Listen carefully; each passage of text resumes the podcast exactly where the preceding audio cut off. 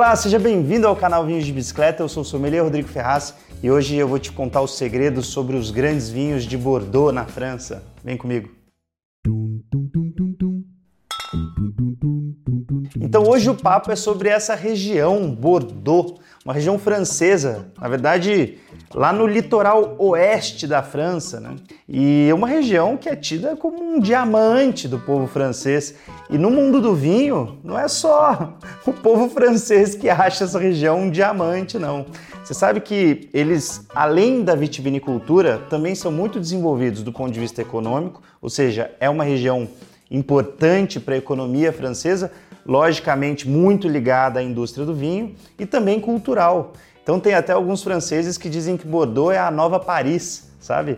Então assim, uma região muito benquista aí pelo povo francês e também pelos enófilos ao redor do mundo. Agora, o que, que tem de especial e o que a gente pode esperar do vinho bordalês, né? Por que, que ele é tão famoso e como a gente reconhece esse vinho em taça?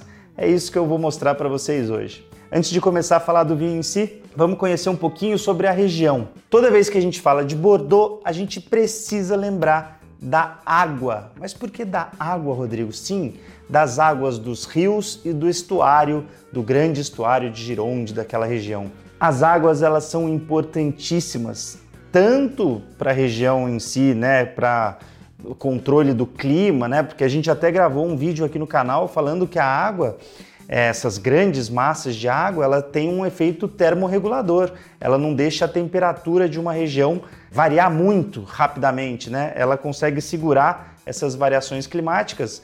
E aí, por Bordeaux ser muito cortada ali por grandes volumes de água, né? Vamos citar aqui os rios Dordogne e Garonne. E aí eles formam, né? Quando eles acabam ali, eles formam o estuário de Gironde, que é gigantesco, né? Que até tem gente que faz navegação ali e tal, e essa navegação já acontece lá faz muito tempo. Então o clima ali acaba ficando um pouquinho mais ameno por causa dessas grandes massas de água e ele não varia tão rapidamente justamente por causa desse efeito termorregulador que eu mencionei. E eu acabei de falar aqui das navegações, né? Sim, essas águas sempre foram navegáveis e olha só, naquela época dos grandes reinados europeus, né?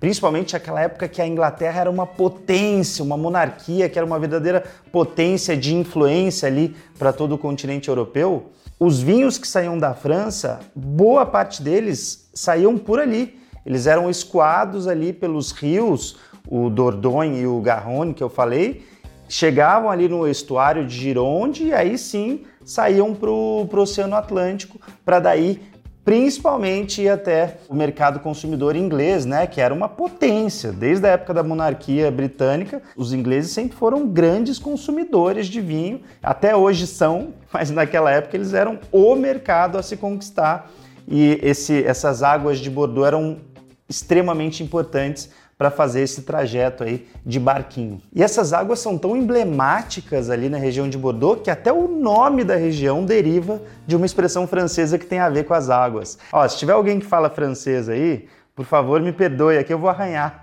o francês. A expressão é mais ou menos assim: au bord de l'eau, que significa algo como na beira d'água. Né? Então, o próprio nome da região, Bordeaux, que veio dessa expressão francesa, o Bordeaux, é, acho que está certo, vamos lá, mas significa na beira d'água. Então, é isso. Então, Bordeaux significa quase isso, na beira d'água. E faz total sentido, né? Por causa dos rios e do estuário que eu acabei de falar para vocês. Tem outro fator muito importante de Bordeaux, além das águas, que é o solo de Bordeaux. O solo de Bordeaux ele tem, como o estuário de Gironde ele acaba cortando a região, a margem esquerda e a margem direita têm solos completamente diferentes e acabam gerando vinhos completamente diferentes. Inclusive as uvas que são plantadas em uma margem e na outra acabam sendo diferentes por causa da composição do solo também. E tem muita gente que confunde quando a gente fala margem esquerda e margem direita, qual é qual, né? Na verdade, você tem que pegar o sentido do rio.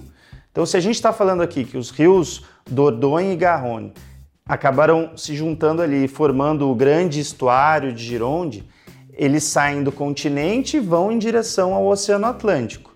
Então, nessa linha, nessa direção, é aí que a gente determina qual é a margem esquerda e a margem direita. Então, na margem esquerda, a gente tem solos mais pedregosos.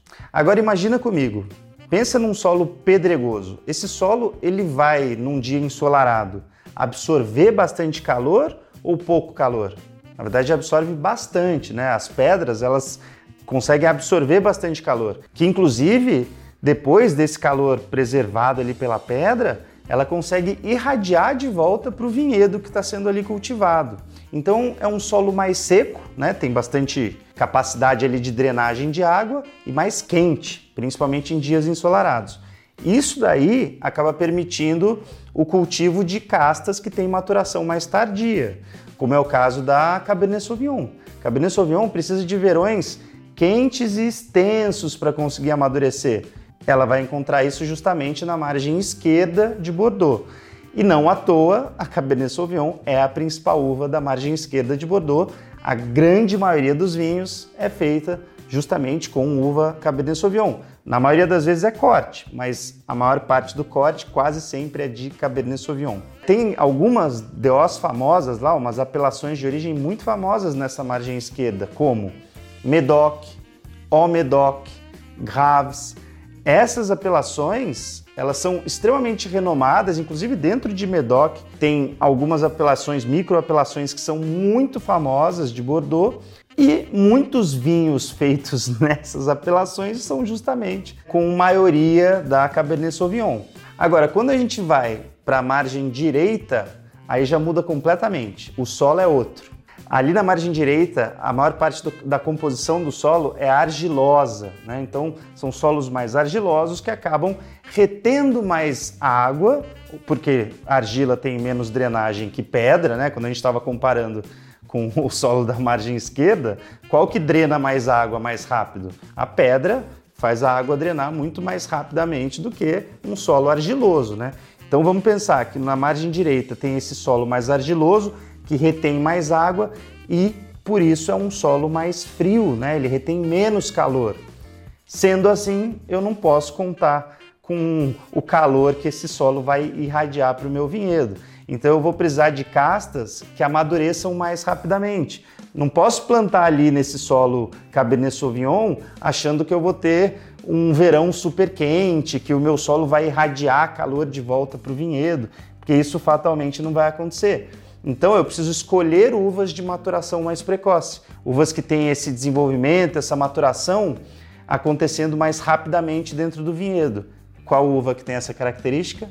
A Merlot. Então por isso que o pessoal, né, as vinícolas da margem direita do estuário de Gironde, muitos deles vão para Merlot como uva principal de seus vinhos, né? Mais uma vez, são cortes lá, né? O Bordeaux é famoso por fazer corte, né? Eu sempre falo aqui que os portugueses são reis do, dos vinhos de corte, mas Bordeaux também. Os caras, eles adoram um vinho de corte, né? Eles fazem muito vinho de corte, mas tem essa essa diferença bastante representativa aí entre margem esquerda e margem direita. Então, só para decorar, sempre pega o sentido do rio, nesse caso o estuário de Gironde, na margem esquerda, solo pedregoso mais Cabernet Sauvignon, na margem direita, solo argiloso mais Merlot.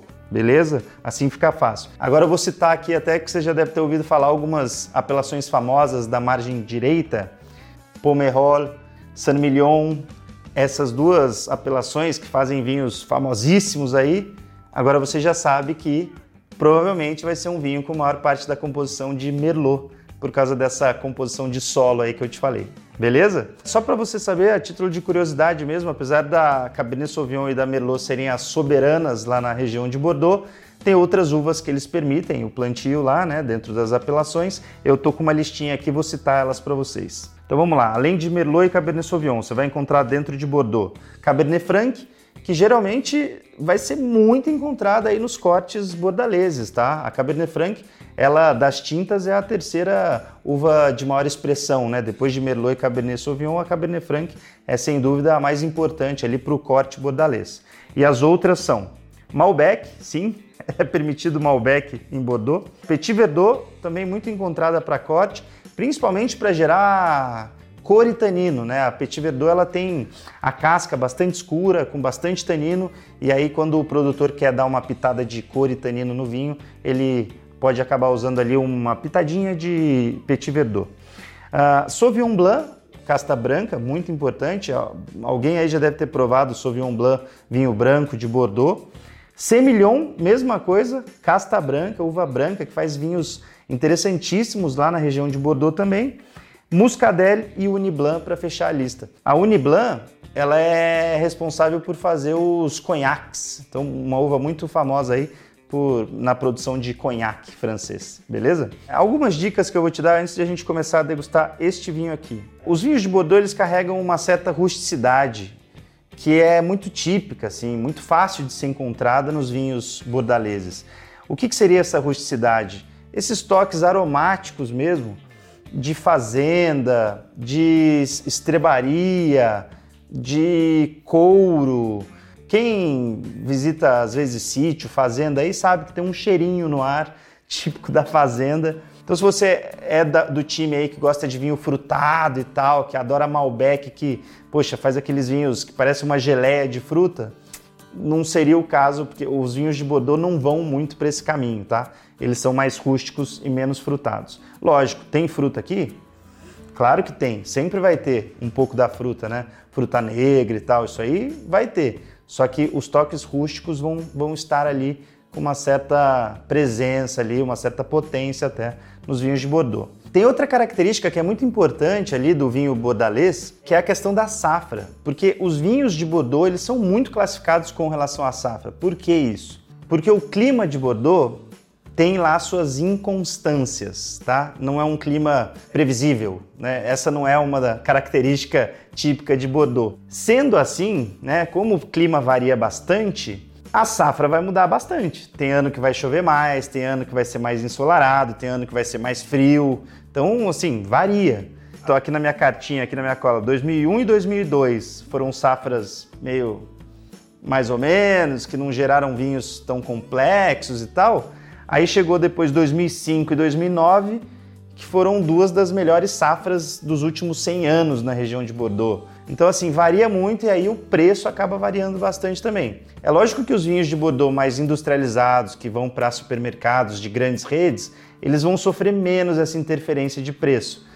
Mas os vinhos, os grandes clássicos da região, né, quando você quer investir num vinho melhor ali de Bordeaux e tal, aí a safra é um negócio que vai, vai pegar ali na, no quesito preço de Bordeaux. Então, assim, essas safras que são incríveis, que os, os críticos acabam pontuando bem e tal, e falando, nossa, essa safra foi impecável de Bordeaux, é, os vinhos, né, principalmente os icônicos, eles vão acabar parando em leilão e aí vão para as adegas mais cobiçadas aí do mundo do vinho. E outra coisa também do vinho de Bordeaux é potencial de guarda. Boa parte dos vinhos bordaleses tem um potencial para ser guardado na adega.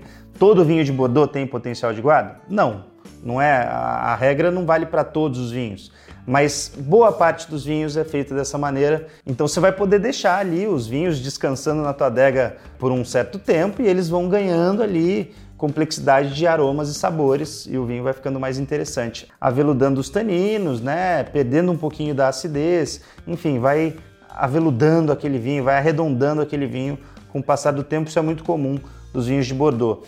Vários deles, vários deles, não são feitos para você tomar já. Então, é, tem vários vinhos que são feitos para você guardar um pouquinho, tá?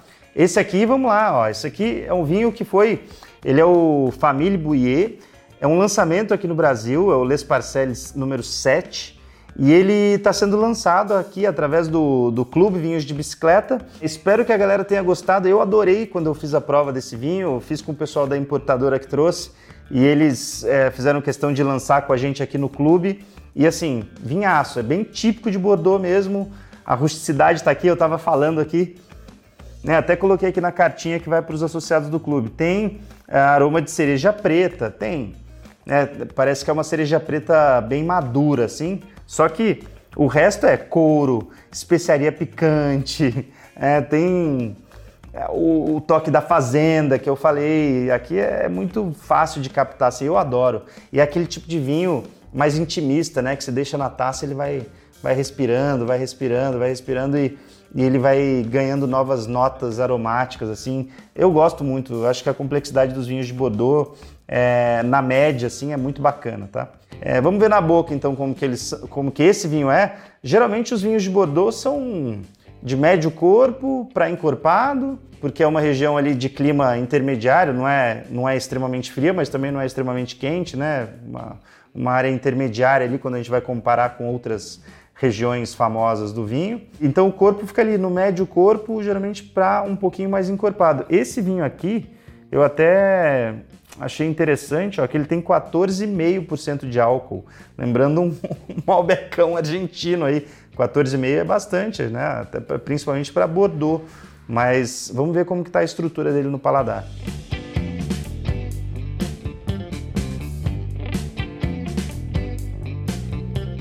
É médio para encorpado mesmo, não chega a ser encorpado como alguns vinhos que a gente costuma é, degustar aqui do, do Novo Mundo. Só que o final de boca é muito longo, assim, dá para ficar sentindo esse sabor dele por muito tempo aqui depois de, de dar o, o gole no vinho, dá para ficar sentindo ele na boca.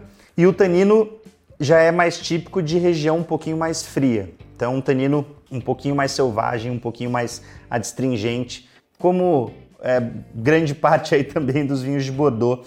É um tanino que eu acho que vai amaciar ainda mais com o tempo. Esse vinho aqui, ó, ele é safra 2018. Ele é um Merlot com Cabernet Franc. Mais um tempinho na adega vai fazer bem para ele. Quem já abriu já está tendo uma experiência bacana, mas eu acho que daqui uns dois anos, três anos vai ser ainda mais interessante esse vinho aqui. E harmonização eu vou dar algumas dicas aqui que eu até citei na, na cartinha. Cafta grelhado com coalhada seca. Meu, cafta é cheio de especiaria, né? Uma carne cheia de especiaria picante e tal, umas ervas eu acho que fica legal com essa rusticidade do vinho bordalês, sabe? A estrutura do vinho aguenta muito bem a intensidade do, do kafta. É, lasanha de cogumelos eu acho que vai ficar muito interessante porque, de novo, cogumelos têm toques mais rústicos, sabores mais rústicos, mais terrosos, né? E eu acho que vai combinar também com os vinhos de Bordeaux. E aqui coloquei um escalope ao molho uh, madeira e brusquetas variadas, aí uma degustação, uma harmonização mais é, corriqueira aí, né? Mais fácil. Se você às vezes não está com esse vinho aqui, mas se você tem um Bordeaux aí na sua casa, testa que eu acho que vai ficar muito bacana. Se você ainda não conhece o nosso clube, fica aí o meu, meu convite para você conhecer. Esse carinha aqui está na atual seleção do clube, que é um Bordeaux típico aí de Blaye Côte Bordeaux, um Merlot Cabernet Franc. Muito bacana esse vinho. Assim, estou super orgulhoso da gente estar tá lançando ele aqui no Brasil através do Clube Vinhos de Bicicleta. Eu vou deixar o link aí no, no descritivo do vídeo para você conhecer o nosso clube e quem sabe se tornar um associado aí. Nosso clube está crescendo bastante, eu estou muito feliz por isso. Muito obrigado aí a todos vocês que gostam e apoiam o nosso trabalho. E se você curtiu esse vídeo, saber um pouquinho mais de Bordeaux, compartilha com a galera aí, manda para todo mundo aí que você acha que vai gostar desse conteúdo também. Deixa o seu like e se inscreve no canal para você receber sempre as novidades fresquinhas aqui de tudo que a gente está fazendo para vocês, tá bom? Cheers! Até o próximo vídeo.